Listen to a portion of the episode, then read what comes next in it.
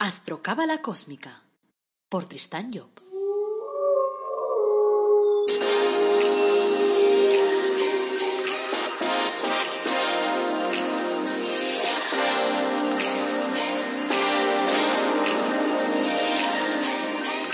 Astrocábala Cósmica, episodio 37. Te brindo una calurosa bienvenida a Astrocábala Cósmica, el programa en el que hablamos de astrología cabalística y de cábala de forma amena, directa, comprensible, eh, fácil de andar por casa. Y sobre todo intentamos que sea práctica, esa es la clave. En el podcast de hoy viernes, 22 de mayo de 2020, hablaremos de cuál es mi pareja ideal según la astrología. Soy Tristan Job, tu astrólogo, cabalista y escritor cósmico, y llevo 30 años dedicándome al tema de la astrología cabalística. Aprovecho para recordarte, como siempre, que podemos confeccionar tu carta astral y que encontrarás en la página web de tristanjob.com un apartado llamado Carta Astral en el que te vienen tres opciones. La carta astral cósmica, que es como este podcast, es decir, te lo grabamos como si fueras tú una persona famosa, pero eh, solo te la mandamos a ti, no la vamos a publicar. En la megacósmica o la recósmica, eh, en esa tienes consultas online. Es decir, podrás hablar directamente conmigo, podrás verme la cara, podrás contarme tus problemas y juntos buscaremos soluciones. Por lo tanto, si te preocupa, yo qué sé, tema de la familia, de la pareja, de lo que sea, veremos a ver qué es lo que pasa y qué dice tu carta. El episodio de hoy se titula, como hemos dicho, ¿Cuál es mi pareja ideal según la astrología? Antes de abordar el tema de hoy, quiero recordar que en la página web del Árbol Dorado Academy, como siempre os digo, tenéis cursos gratuitos y tenéis productos de crecimiento personal, como el Árbol de la Vida personalizado o como Los Ángeles de la Cábala. Y también aprovecho para deciros que ha salido un libro maravilloso que se llama eh, La felicidad, eh, cómo encontrar la felicidad a través del Árbol de la Vida. Entonces te dejo el enlace en, el podcast y, en la página web de tristanyo.com encontrarás también los enlaces. Bueno, empecemos con un cuento. Dice, en cierta ocasión se reunieron todos los dioses y decidieron crear al hombre y a la mujer y planearon hacerlos a su imagen y semejanza. Entonces uno de ellos dijo, esperad, si los vamos a hacer a nuestra imagen y semejanza, van a tener un cuerpo igual al nuestro fuerza e inteligencia igual a la nuestra. Debemos pensar en algo que sea diferente, porque si no, estaremos creando nuevos dioses. Tenemos que quitarles algo, pero ¿qué les quitamos? Después de mucho cavilar, uno dijo, ya sé, vamos a quitarles la felicidad. Pero claro, el problema va a ser dónde esconderla para que no la encuentren jamás. Entonces el primero propuso, vamos a esconderla en la cima del monte más alto del mundo. A lo que inmediatamente otro repuso No, recuerda que les dimos fuerza. O sea que alguna vez alguien puede subir y encontrarla, y si la encuentra uno, pues ya está, la encontrarán todos. Luego propuso otro Entonces vamos a esconderla en el fondo del mar. Y otro contestó No, recuerda que les dimos inteligencia y alguna vez van a construir alguna, algún aparato y tal para poder bajar al fondo del mar y entonces la encontrarán. Y otro dijo Escondámoslo en un planeta lejano a la Tierra y le dijeron, no, recuerda que les dimos inteligencia y un día alguien va a construir una nave para viajar entre planetas y la van a descubrir. Entonces todos tendrán la felicidad y serán iguales a nosotros. El último de ellos, que era un dios que había permanecido en silencio, escuchando atentamente cada una de las propuestas de sus colegas, analizó en silencio cada una de ellas y entonces rompió el silencio y dijo, creo saber dónde ponerla para que nunca realmente la encuentren. Todos se giraron y preguntaron ¿Dónde? La esconderemos dentro de ellos mismos. Estarán tan ocupados buscándolo fuera que nunca la encontrarán. Todos estuvieron de acuerdo y desde entonces ha sido así. El ser humano se pasa la vida buscando la felicidad sin saber que la trae consigo, sin saber que la, la lleva dentro. Colorín colorado, este cuento se ha acabado. Bueno, ya sabes que los viernes normalmente lo dedicamos a hacer cartas astrales de personajes célebres, pero hoy voy a cambiar un poco el tercio, porque he recibido muchas peticiones que me estaban pidiendo de hablar sobre el tema de la pareja desde el punto de vista de la astrología cabalística. Así que me voy a quedar dentro del ámbito de la astrología, pero vamos a variar un poco el juego. Ya sabéis que a mí me gusta mucho todo eso del cambio y también me gusta sorprender. Bueno, lo primero que quiero decir es que la astrología no es dogmática. Es decir, no está creada para decirle a la gente lo que tiene que hacer, sino para dar información. para que la persona pueda ver cómo está montada la estructura de su vida, cómo está montada su película. O sea, para que sepas, en base, cuáles son las herramientas con las cuales has venido a la vida. Y es una información muy preciosa, porque te ayuda a centrarte, a enfocarte en objetivos adecuados e intentar no ir, digamos, a contracorriente. Porque claro, uno de los mayores problemas con los que me he encontrado en estos 30 años de consultas es que la gente no se conoce. Y eso les lleva a dirigirse a callejones sin salida. Y claro, la vida les funciona mal. O sea, no sé, es lógico, por ejemplo, pensar que si tienes que ser carpintero, deberás tener un serrucho, no sé, una cinta métrica, un martillo, todo ese tipo de cosas. En nuestra vida sucede exactamente lo mismo.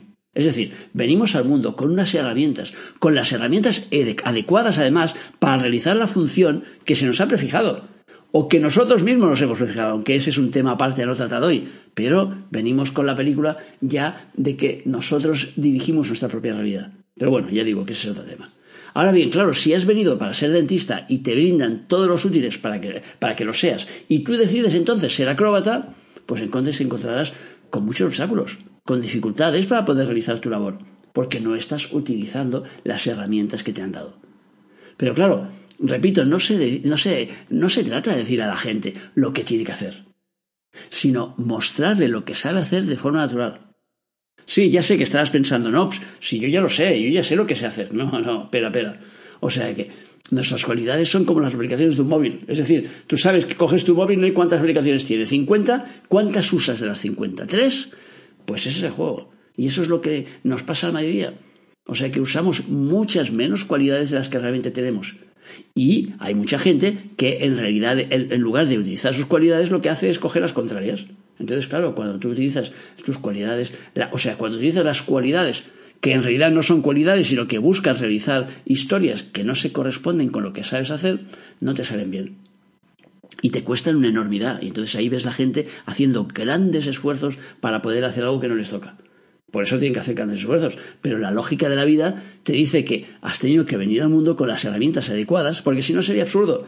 O sea, pensar que no, que venimos al mundo y entonces para ser carpintero lo que tenemos es un pico y una pala. No tiene ningún sentido. O sea, estaríamos en un mundo absurdo y no lo estamos, aunque lo parezca, eh, cuidado. Porque tal como está montada nuestra película sí que parece que sea absurda, porque lo hacemos todo al revés. Pero yo digo siempre, como base, para saber que este universo es un universo perfecto, entre comillas, claro, ¿cómo podemos hacer? Mirando la naturaleza. Tú fíjate, mírate un par de documentales esos que hacen en la televisión sobre animales y te das cuenta cómo funciona todo. Es maravilloso. Se dices, hay millones y millones o cientos de millones de hormigas y entonces hay un animal maravilloso que se llama el oso hormiguero. Y entonces se coloca ahí, ¡chum! y se come unas cuantas vengas, se pega unas zampadas y entonces equilibra el asunto. Y tenemos ahí unos mosquitos que se reproducen de una forma brutal. Pero entonces tenemos ahí unos, unos, ¿cómo se llama esto? Unos vampiros que se dedican a ir, sí, se llaman vampiros, ¿no? Que se dedican allí a comerse los mosquitos. Con lo cual nos están equilibrando. Y así todo el rato. Cuando nosotros miramos a la naturaleza nos damos cuenta que hay un equilibrio perfecto. Cuando no mete mano el ser humano, claro, cuando metemos mano nosotros ya lo hemos pifiado. Pero si no metemos mano, se reproduce todo de forma automática. Incluso se dan incendios naturales para que se reactive después la Tierra y vuelva a crecer entonces cuando la Tierra ya no puede dar de sí. O sea, es un equilibrio perfecto. Y ese equilibrio perfecto es el mismo que tiene el ser humano. Lo que pasa es que como el ser humano tiene libre albedrío para poder deshacer las cosas, las deshacemos. Y entonces nos encontramos desequilibrados. Pero no porque no hayamos venido con los elementos esenciales para equilibrarnos, sino porque no los usamos, que es muy distinto. Bueno, vamos al tema de la pareja. Cuando oyes el dicho aquel de que no hay que pedirle peras al olmo, ¿qué es lo que entiendes por ello? Exacto. Yo entiendo lo mismo que tú. Es decir, no le puedes pedir a un pedal que te dé manzanas. Y si tienes un manzano, no le puedes decir que te dé peras, ¿verdad? Y es lógico, dice, hombre, a ver, ahí todos llegamos, claro. Pero claro, el problema es saber cuándo el árbol es un pedal y cuándo es un manzano. Y para eso necesitas un poco de información, que es lo que yo voy a intentar darte a continuación. Es decir, nosotros no podemos pedirle a las personas que nos den algo que no tienen. Y entonces eso ya lo he explicado en, en, podcasts anteriores sobre astrología, cuando he hablado, por ejemplo, de los elementos, pues os he dicho que cada elemento pues tiene unas características. Y por tanto, si tú quieres, por ejemplo, emociones, no te vayas a buscar el elemento fuego, ni te vayas a buscar el elemento tierra, ni siquiera el elemento aire, porque no son los especialistas en emociones. entonces te lo va a dar el elemento agua, que ese es el especialista. Pero claro, si tú te vas a una persona, digámoslo más claro, con un ejemplo más directo para que me entiendas fácilmente. Si tú vas a una persona a pedirle un abrazo y esa persona no sabe dar abrazos, pues entonces la estás fastidiando. Entonces tienes que ir a pedirle amor al que sabe dar amor y a pedirle lógica al que sabe dar lógica. Pero claro, si le vas a pedir lógica al emotivo, el emotivo te contesta con emociones y te abraza. Pero eso no es lógico, es un abrazo, es amor. ¿Entiendes la diferencia? Bueno, Entenderemos que cuando hablamos de una pareja se trata de la pareja en función de tu propia carta astral. Es decir, es lo que tú tienes que vivir, no en función de cómo es el otro, cómo es la otra persona. Vamos a explicarnos un poco más claramente. Pongamos que Luisa me viene a ver porque busca pareja. Yo tengo que mirar en la carta astral de Luisa, porque es allí donde veré las características que se presentan en el sector de la pareja. No tengo que irme a, un casting de, de, chicos para ver cuál es más guapo, cuál es más listo, cuál es más alto o cuál viste mejor. O sea, no se trata de eso, se trata de la propia Luisa. Es en la carta de Luisa donde yo voy a ver las características que ella va a necesitar en una pareja. ¿Entendéis la jugada? Es ese juego. Por tanto, eso es muy importante. Porque, claro, comprender este punto eh, nos lleva, porque la gente muchas veces te viene a consulta y te dice, yo quiero un signo compatible con el mío. O te habla de signos incompatibles. Es que este signo es incompatible. No, no es incompatible el signo contigo. O sea que puede haber fricciones en ese signo, pero no hay ningún signo que sea realmente incompatible. O sea que, porque no se trata de signos, se trata de personas. Por tanto, si has conocido a una persona con la que no encajas, no encajas. Pero no porque tenga un signo determinado, porque puedes encontrar a otra persona que tenga ese mismo signo y con, con quien sí encajes muy bien. Y bueno, vamos a desarrollar un poco más la película para que se vaya entendiendo mejor. Lo importante no es forzar una compatibilidad en función de buscar a alguien que esté en armonía contigo, sino unirte a alguien que te ayude a vivir lo que tú tienes que vivir, o sea, en función del aprendizaje que marca tu carta astral. Esa es la clave. Yo recuerdo que mi padre me explicaba que cuando estaba en París, a menudo venían a verle personas para pedir consulta para encontrar la pareja ideal. Y entonces, claro, él siempre explicaba, él lo buscaba y les decía, mira, esta persona, porque le traían dos cartas y decía, pues esta persona, pues encaja contigo porque si miramos el sol y la luna y el copón y la baraja, vale. Pero luego mi padre me explicaba dice, el problema es que si esa persona en su carta astral resulta que tiene malos aspectos en la casa 7 y por lo tanto tiene que vivir un tipo de conflicto determinado para poder avanzar y para poder comprender mejor su realidad, si tú le colocas una persona con la cual no va a vivir conflictos, no va a avanzar. Por lo tanto, él se ha dado cuenta con eso que sí, durante un tiempo esas personas se llevaban muy bien, pero después se aburrían. Se aburrían porque esa no era su historia. O sea que, claro, eh, no les iba la historia. No, no, no acababan de entender. Por lo tanto, al final te encuentras que esas personas que están tan armónicas, tan armónicas, acaban buscando a alguien fuera del matrimonio para encontrar esa desarmonía que necesitan vivir. Entre comillas, ¿eh? ya digo, las cosas que necesitamos vivir siempre son entre comillas porque va en función de nuestro propio aprendizaje. Por lo tanto, no se basa la película en buscar a alguien que esté en armonía, sino lo que se trata es de buscar a alguien que te ayude a avanzar en tu historia. Por ejemplo, si una persona debe aprender el oficio de electricista, pues no se irá a ver a un actor, por muy bien que le caiga. Tendrá que ir a buscar a un electricista.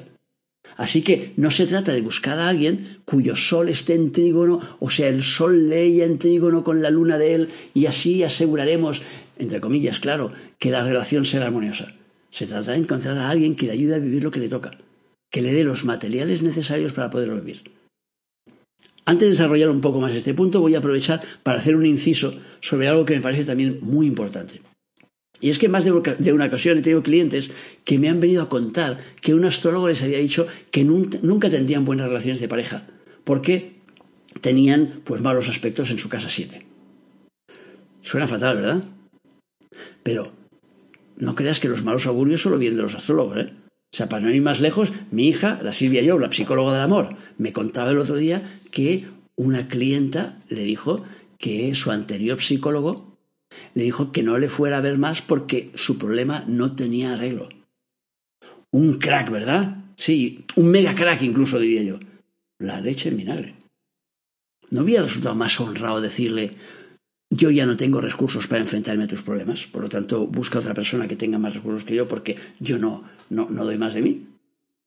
Ya, ya, yo, también lo creo, o sea que estamos en la misma línea. O sea, volviendo a la astrología, debo decir que la astrología cabalística no existen malos aspectos para esa astrología.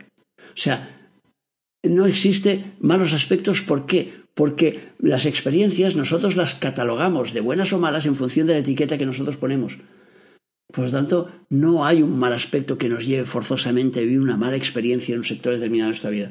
Lo que llamamos malos aspectos, como los buenos, forman parte, digamos, del viaje existencial que nos toca. O sea, no debemos eternizarnos en ellos. O sea, un mal aspecto es la confluencia de dos energías potentes. O sea, la fuerza del agua, por ejemplo, o la fuerza del viento pueden generar estragos, todo el mundo lo sabe, pero también pueden generar energía eléctrica. Así que dependerá de cómo la manejes. Entonces, ¿qué dices entonces? Que la fuerza del agua es muy mala y cuánto estás generando energía, entonces es muy buena, entonces ¿en qué quedamos? En quedamos que es una etiqueta. Será bueno o será mala en función de cómo tú lo vivas, pero no en función de lo que sea. O sea, las energías no son buenas o malas en base, sino que dependen del uso que haces de ellas. Yo, por ejemplo, tengo un, hijo que es fuego-fuego, es decir, es, el signo de fuego y, y de ascendente de fuego. Eso suele estar asociado normalmente a una gran carga de energía, que es su caso. No puedo, por ejemplo, ni imaginar qué hubiera sido tenerlo encerrado en casa sin poder salir durante un montón de tiempo. Bueno, sí, en realidad si pienso en ello, sí, puedo imaginarme que tendría que haber transformado mi casa en un campo de fútbol. Ponernos allí en el pasillo y de lado a lado, venga, pelotazo a pelotazo viene, para intentar hacerle descargar ese exceso de energía que tiene con él. O sea que él tenía una sobrecarga de energía que no sabía controlar porque era pequeño. Así que todos los días todos los santos días lo llevamos al parque. Teníamos casi ganado el espacio del parque. Solo había uno que estaba más cargado que él, que era el Dani, que se nos ganaba siempre. Siempre nos lo encontrábamos cuando bajábamos. Y nos reíamos y decíamos, mira, ya nos ha vuelto a coger, el Dani nos ha vuelto a coger la delantera. Pero teníamos que llevarle para que descargara esa energía. Claro, ¿cómo vas a decir ahora que la energía de mi hijo era mala porque tenía demasiada energía? No, no era mala. Era simplemente que ese exceso de energía hay que descargarlo. Yo me acuerdo, por ejemplo, en los, en los programas esos que hace el César este, el, el, aquel que susurra, el que susurra a los perros. O sea que me acuerdo que, que, en uno de esos programas y tal enseñaba un perro de esos enormes, grandes y tal, que se comía todo lo que encontraba en la casa. Entonces lo llamaron los dueños desesperados porque se comía los mandos, se comía el sofá, se comía las sillas, todo lo que pillaba. El tío lo iba rascando con los dientes y se lo iba cargando y entonces estaban desesperados, no sabían qué hacer con él. El César llegó tranquilamente, vio al perro, cogió la bicicleta, lo ató detrás suyo y empezó a correr, a correr ahí con el perro. Lo tuvo durante dos horas dando vueltas en bicicleta. Cuando lo devolvió en casa, al día siguiente, cuando volvió César, esa gente dice, oye, nos has cambiado el perro. Dice, es otro perro. Dice, eh, fíjate, dice, no ha mordido nada, no ha buscado nada de rompernos, estaba tranquilo, relajado en su sitio sin moverse. Y el otro, claro, se lo quedó mirando y dice, a ver, tenéis un perro muy grande que tiene mucha energía. Esa energía hay que, hay que gastarla. No lo podéis llevar solo a hacer sus necesidades a, dos, metros de casa y ya está. Porque tiene una sobrecarga. Ese perro lo tenéis que hacer que descargue su energía. Dice, yo me lo llevo en bicicleta, lo he tenido durante dos horas corriendo y cuando vuelvo a casa está tranquilo, como es lógico. O sea, os doy ese ejemplo del perro porque no solo pasa en temas humanos, sino pasa en todos los temas. Los excesos de energía tienen que controlarse, tienen que canalizarse. Entonces, si canalizas bien tu energía, entonces aquello va bien. Entonces, volviendo otra vez a lo que estábamos hablando, lo que llamamos, entre comillas, los malos aspectos, no son más que aspectos de sobrecarga energética. Por eso, la astrología cabalística te dice que no existen malos aspectos, ni existen buenos, sino existen formas de manejar energía. Entonces, vuelvo a repetir que la energía no es ni buena ni mala, sino que depende de cómo la uses. Lo que sí debes tener claro es que la misma historia te va a llevar al mismo resultado. Así que cuando las cosas te van mal, es necesario cambiar de actitud, comportarte de una forma distinta. O sea que me acuerdo, por ejemplo, la historia de Nieves que me contaba que a ella siempre le tocaban los hombres malos, porque tenía además pues aspectos de esos disonantes que llamamos, malos aspectos, que llamamos en, su casa siete. Después de trabajar con ella durante un tiempo, conoció a uno que le escribía poemas. El tía estaba súper alucinada porque nunca en su vida le había pasado. O sea, simplemente le giramos la tortilla. Pero ¿cómo? A base de cambiar su actitud hacia ciertas cosas porque simplemente es que mantenía una actitud que era siempre la misma esperando que el otro cambie. Y si hacemos lo mismo esperando que el otro cambie, misma historia, mismo resultado. O sea que... Bueno, vayamos un poco más hacia adelante. En el podcast número 4 yo te he explicado lo que es el ascendente. Pero haciendo un resumen muy corto te diré aquí que el ascendente representa la personalidad exterior, es decir, cómo te sueles mostrar a los demás, cómo materializas esas cosas. En cambio, el signo solar te dice cómo eres por dentro, cuál es tu carácter. ¿Por qué te digo esto? Porque de cara a buscar la pareja ideal, tendremos que mirar a partir del ascendente de tu personalidad exterior y a partir del sol de la interior. O sea, a la hora de buscar las características de la, persona, miraremos las dos cosas. Y veremos a lo mejor que eh, hay una parte que encaja más con el signo y una parte a lo mejor encaja más con el ascendente. Eh, depende. En una parte de tu vida a lo mejor más el uno, en una parte más el otro. Bueno, por ejemplo, si eres cáncer ascendente Virgo, por ejemplo, quizás en la primera parte de tu vida tu pareja tenga más características de Piscis, que es la casa 7 de Virgo. Y en la segunda, a lo mejor más de Capricornio, que es la casa 7 a partir de cáncer. Incluso puede darse que tu pareja tenga un poco eh, de los dos o tenga mucho de los dos. O sea, recuerda que todos estamos formados por múltiples personalidades. O sea, no es nada extraño que alguien se comporte de una forma por la mañana y de otra por la tarde. Sucede mucho. Yo recuerdo, por ejemplo, a mi madre, que si te cruzabas con ella por la mañana, antes de que tomara su café, te levantabas así las manos y te decía, antes de que abrieras la boca, ¡Guapito! ¡No me hables! ¡No me hables, guapito! Que no he tomado mi café. Y entonces, mi madre hablaba así, no es que a cachondeo, es que mi madre era francesa. Y entonces hablaba con ese acento muy divertido y me llamaba guapito. Entonces me decía, y una vez ingerido el café, entonces ya está, ya podías hablar de nuevo. O sea, personalidades distintas. otro punto importante es que si no tienes pareja, la sociedad te va a hacer de pareja, es decir, te vas a encontrar a alguien en el entorno que va a coger esos roles. Pero se trata, como ya te he dicho, se trata de tu carta astral, por tanto es tu película. Entonces la tienes que vivir de una forma o de otra, porque todos tenemos que vivir todos los sectores que tenemos activos en nuestra carta. Por lo tanto, si no tenemos pareja que nos pueda hacer de pareja, tendremos otra persona que nos sale de pareja. En, ciertas partes, porque claro, no será lo mismo que una pareja, digamos, oficial, pero sí que tendrá rasgos. Entonces, cuando digo que tenemos que mirar a partir del ascendente y a partir del sol y que incluso puede darse que la persona cambie, pues es muy posible. O sea, no, es nada extraño. O sea, podemos encontrarlos. Por ejemplo, estábamos diciendo en, la, en el caso de antes, decíamos, por ejemplo, uno que era del signo de cáncer, hemos dicho, ¿no? Y con ascendente, y con ascendente en Virgo. Pues el signo, el signo de, de cáncer, y hemos dicho que el contrario es Capricornio, que es un signo más bien seco en cuanto a emociones. En cambio, el contrario de Virgo es Piscis. ¿Qué quiere decir esto? Que podríamos encontrarnos que nuestra pareja pues en un momento determinado sea una pareja cariñosa, a lo mejor cuando la hemos conocido ha sido muy cariñosa, ha soltado los valores de Piscis, nos ha enamorado trayéndonos flores, regalándonos bombones, regalándonos no sé qué, o sea que invitaciones para un concierto, lo que sea, y que pasado un tiempo esa persona se vuelve más capricorniana y por lo tanto más al orden y que entonces en lugar de regalarnos esas flores o esas entradas o no sé qué nos da el dinero para que nosotros nos compremos el regalo. Y entonces es cuando tú piensas, pues fíjate, ya está, ya se ha pasado todo el enamoramiento, se ha pasado toda la parte dulce. Y, no, es que simplemente ha cambiado de tercio porque está representando otra parte de ti. Otra parte que se corresponde también contigo. O sea, ya sé que cuesta a veces un poco esto de comprenderlo, pero es que, ya digo, no tenemos que pensar aquello de yo soy así y nunca cambiaré y todas esas chorradas que dicen las canciones. O sea, no. Primero, yo no soy así, yo soy muchas cosas juntas. Entonces hay muy poca gente que sea, que, sea unitaria y que tenga personalidades muy, muy, muy determinadas. Sobre todo cuando tienes un signo y un ascendente en otro signo o incluso en otro elemento distinto. Entonces eso hará que habrá partes de ti que serán de una manera y partes de ti que serán de otras. Como explico, por ejemplo, en todos los podcasts que, eh, en el que estoy refiriéndome a cartas astrales de famosos que sirven para eso, para que veáis cómo se da el contrasentido, por ejemplo, entre unos y otros. O sea que la última que hemos trabajado, ¿cuál era? Era la de la de Angelina Jolie, ¿no? Que tenía un, sol en Géminis y un ascendente en Cáncer.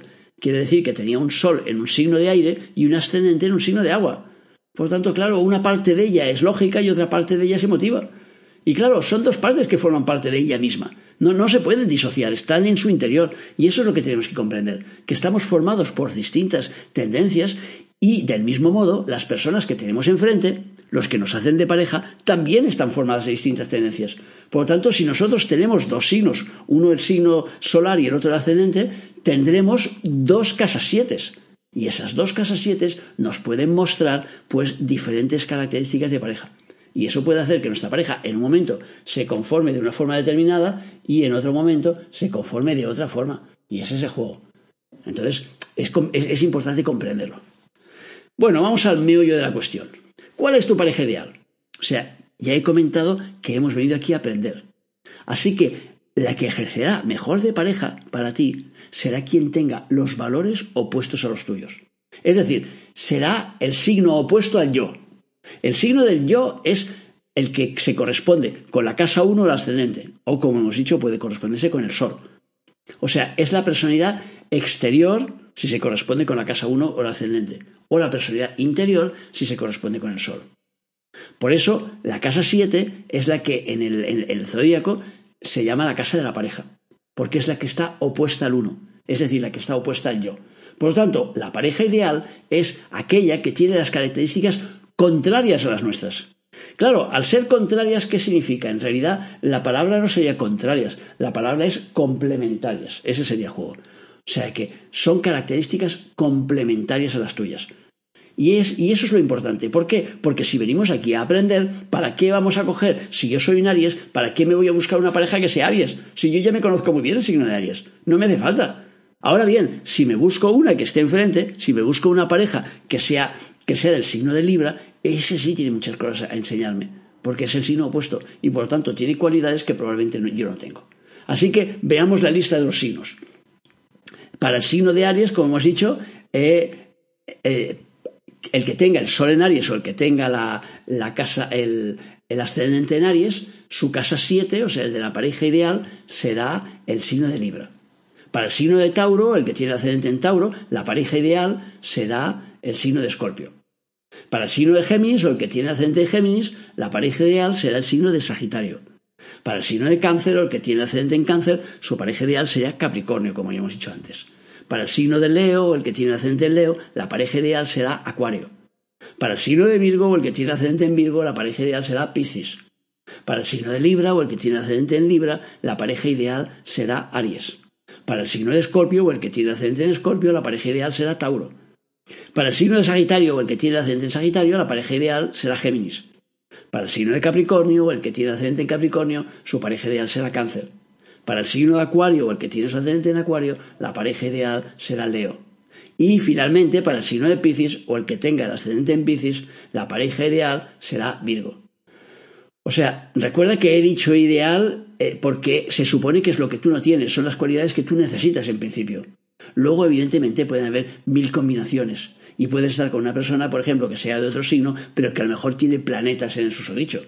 O puede incluso pasar que tú, que tú tengas planetas en el otro signo y que, por lo tanto, esas características ya estén de alguna forma dentro de tu placa base. O sea, se pueden, o sea, yo estoy dando, evidentemente, informaciones generales. Cuando se trabaja con la carta astral de una persona en concreto, entonces es cuando se trabaja de una forma mucho más concreta. Si no, pues en un podcast estoy obligado a generalizar. Recuerda, de todas maneras, lo que te he dicho al principio. La astrología no es dogmática. Los astros proponen y tú dispones. Si dispones ser feliz, bien. Si dispones vivir conflictos, bien también. Todo te va a ayudar a crecer como decimos en el árbol de la vida, o vas por la columna de izquierda, que es la de las dificultades y las vivencias más directas, o vas por la derecha, que es la de las facilidades o la de la fe y la intuición. En eso cada uno pues va jugando su, su historia. Lo importante es comprender que no existe lo bueno o lo malo, sino que de lo que se trata al final es de vivir. Por lo tanto, cuando comprendemos la realidad que estamos viviendo, la vida se hace mucho más fácil. Bueno, hasta aquí el programa de hoy viernes. Gracias como siempre por escucharme, por seguirme, por valorarme en las redes sociales. Acordaros de poner los, los, comentarios y los me gustas esos que solo es un clic, ¿eh? no es, fácil. Y luego si os queréis apuntar ahí a los cursos que tenemos gratuitos y tal y dar el feedback, pues bueno, genial. O sea que ya digo que en, el, en las notas del podcast tienes normalmente los enlaces. Te recuerdo también que el próximo lunes tenemos el programa Astrología Cabalística y el título de este episodio es ¿Cómo es tu carácter y qué valoras en la vida según tu signo? Yo creo que va a ser interesante. Bueno, solo me queda decirte como siempre que tengas un día muy feliz y recordarte nuestro lema, apasionate, vive, cambia.